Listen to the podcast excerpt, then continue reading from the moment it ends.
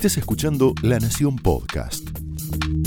A continuación, Jonathan Viale aporta su mirada sobre la realidad nacional en Más Realidad.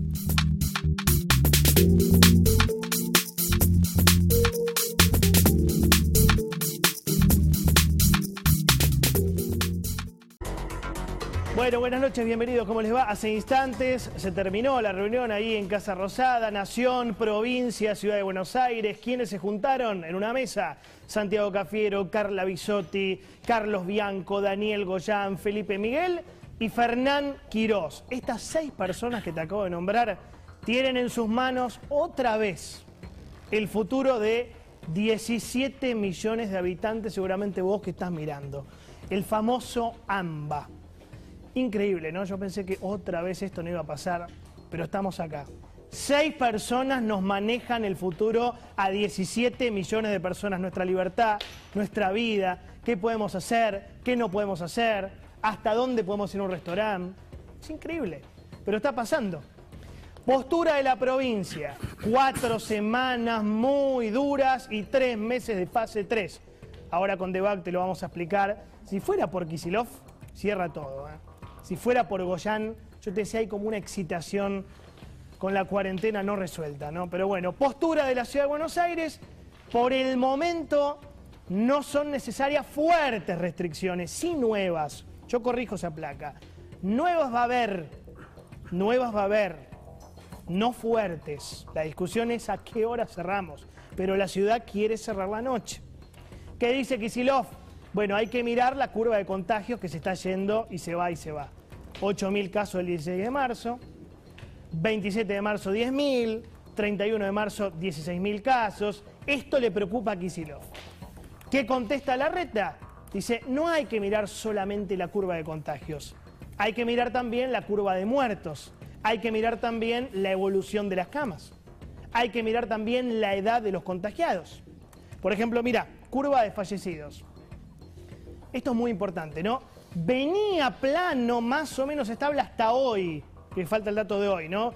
Veníamos con, fíjate, 151 muertes, 150, estamos hablando de gente, ¿no? Esto es lo, lo difícil acá, no es estadística. 174, 112, 162, hoy se disparó a 271 fallecidos. Hasta ahora no se había disparado dramáticamente la curva de muertos. Había una cierta estabilidad que hoy se empezó a romper. Entonces se preocuparon. ¿Cuál es la explicación hasta ahora? Bueno, la edad de los contagiados era un poquito más baja que el año pasado. O sea, se contagiaba gente más joven. No obstante, la provincia quiere avanzar ya en restricciones muy duras, muy duras. Entonces, uno se pregunta, y este es mi punto, ¿no? ¿Cuánto más? ¿Cuánto más puede resistir la sociedad argentina? ¿Hasta dónde va a soportar, no sé, la clase media? Una clase media destruida que hace varios años que sufre y que pierde calidad de vida todo el tiempo. Te doy un solo dato, no te voy a aburrir. Un solo dato para que entiendas, si querés, la destrucción de la clase media acá en la Argentina. Míralo. El 73% de las familias de sectores medios tiene deudas en la República Argentina. ¿Se entiende esto? Te lo traduzco. De cada 10 familias que vos conoces, amigas tuyas, 7 están fuertemente endeudadas o con la tarjeta de crédito, o con la prepaga, pensalo, en tu casa, amigos, o la empresa de luz, o con la empresa, no sé, de gas o de cable, o con una financiera, o con un amigo, o con un familiar, o con el colegio de los chicos. Fíjate lo que pasó el año pasado, ¿no? Porque esto es terrible. En 2020 se registró una baja del 8% en la cantidad de afiliados de las empresas de medicina prepaga. Ya cuando sacás la prepaga es porque estás en el horno. Y te sumo un dato más, si querés, la morosidad en los colegios privados. Está arriba del 20%. Clase media hecha pelota. En una imagen, mira, poné la imagen. ¿Cómo se puede resumir hoy la vida de la clase media en la Argentina? Todos somos Sísifo. ¿Quién es Sísifo? ¿De qué me hablas? Sísifo era un personaje de la mitología griega y lo único que hacía el tipo era empujar. Empujaba una roca gigante cuesta arriba por una montaña durante toda la eternidad. Pero antes de que alcance la cima, la piedra se le escapaba y rodaba hacia abajo. Entonces otra vez Sísifo tenía que bajar y volver a empezar una y otra vez para siempre. Era el castigo divino por haberle mentido a los dioses del Olimpo.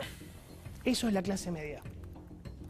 La clase media argentina es Sísifo. Está todo el día empujando hace años.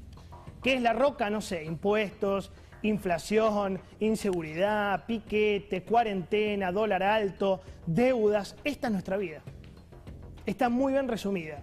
No hay un centro, no hay un mimo, no hay una buena noticia. Lo único que recibís vos, la clase media trabajadora de Argentina, son piedrazos, son castigos, son problemas. Yo te imagino a vos otra vez este pibe contándome fase 3, fase 4, siempre lo mismo, hablan de lo mismo, es lo que tenemos. Sí me hacen acá, es lo que tenemos.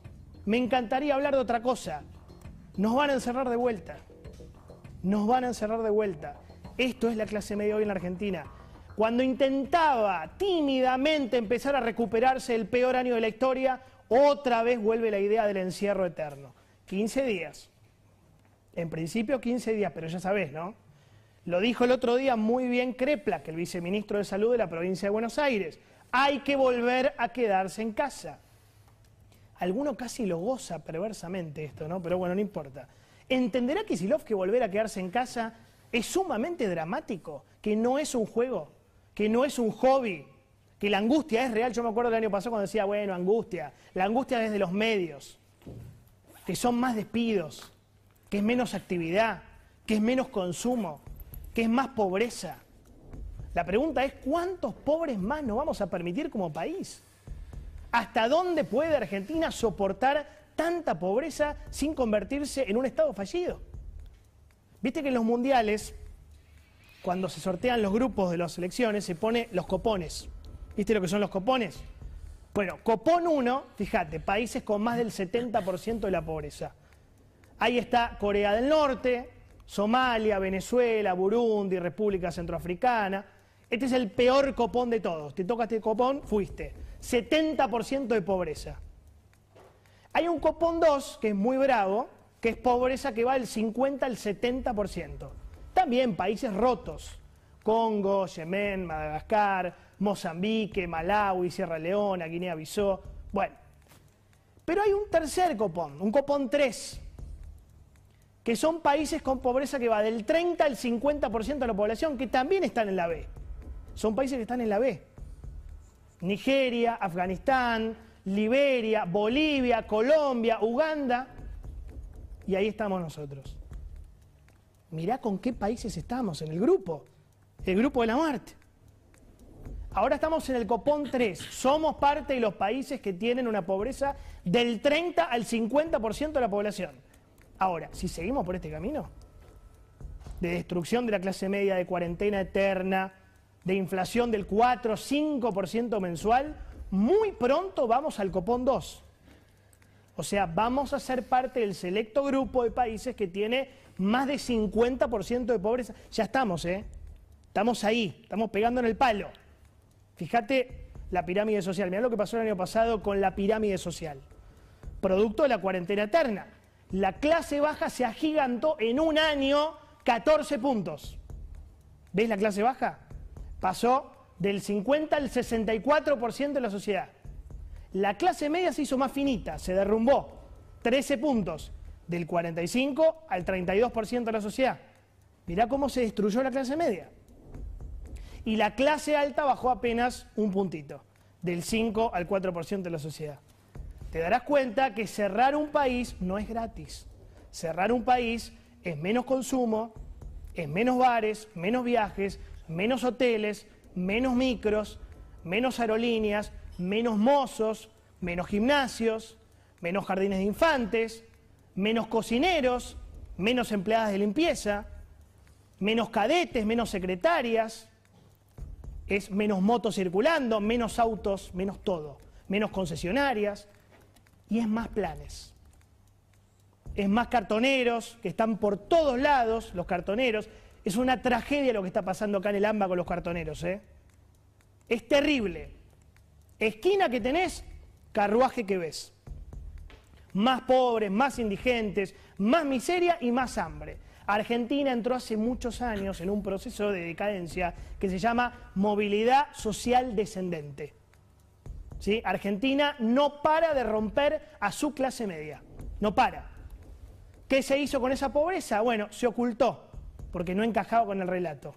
Mirá países como Alemania no la están pasando bien en términos de pobreza, aunque aunque no lo quieran creer. Es cuestión de meterse eh, en, el, en la base de datos de, de la Statistics Bundesamt de, de, Alemania y se van a dar cuenta que tiene 20% de pobreza estructural. ¿Pero vos decís que tenemos menos pobreza que Alemania? Y sí, aunque no te guste, aunque te cueste... Me encanta, si fuera verdad me encantaría. no, no, a mí no me encanta porque no me gusta ver sufrir a nadie. Pero en realidad lo que ha contribuido a que Argentina erradicara el problema del hambre fue precisamente la existencia del Estado.